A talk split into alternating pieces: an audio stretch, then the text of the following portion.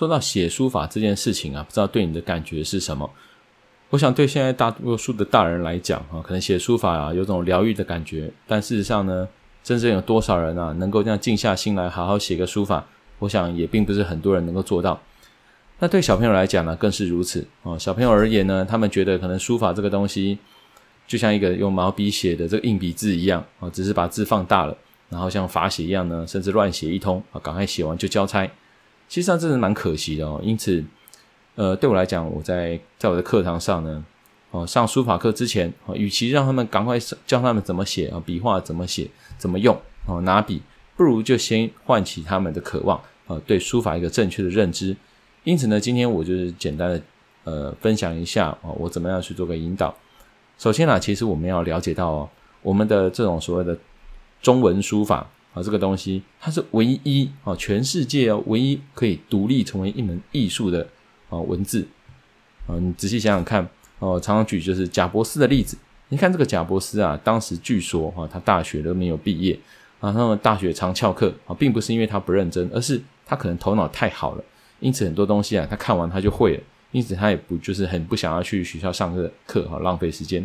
可是据说他唯一呢会认真去上的啊，就是一个叫做所谓的英语书写啊，书法这种东西，就类似写一些那种古典文字的那种那种书法笔书法的那种概念哈，英英式的这种书写。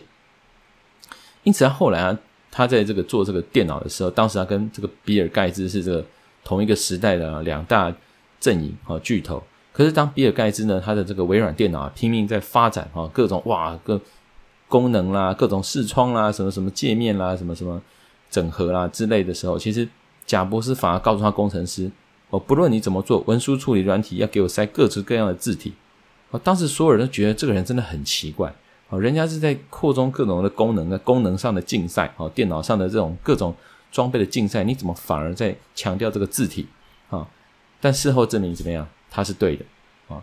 这么多年过去了，你看，像是我们现在进入美感的时代啊。现在如果你用 Mac 电脑的话，你就发现哇，Mac 原生的字体啊非常多种，而不像是比如说你用这个呃微软电脑，你还要去找一些字型来冠哈。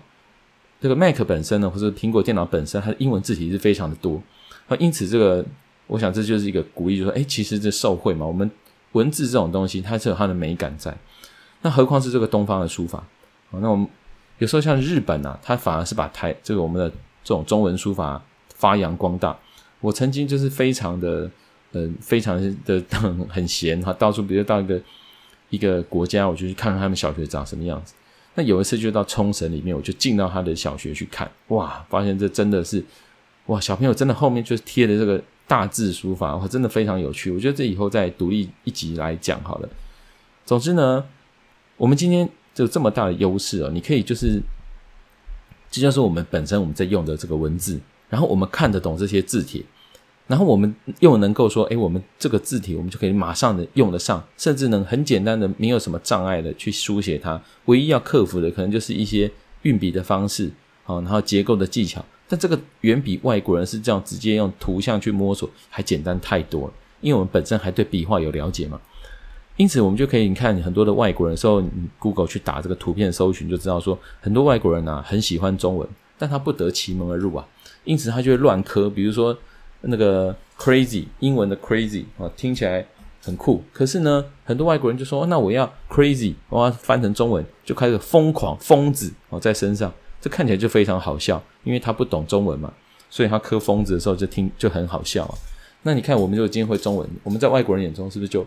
就像神一样的存在，哦，这对他们来讲是神一样啊。那因此学好书法本身对我们来讲是非常有优势的东西。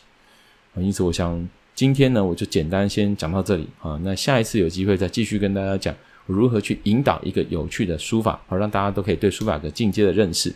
好，那今天就到这里喽。也欢迎呃欢迎你继续收听阿元老师说的频道。那也欢迎你在 U iTunes 啊呃订阅追踪我，那也可以。写下你的感受啊、感想，让我知道。好，谢谢你，拜拜。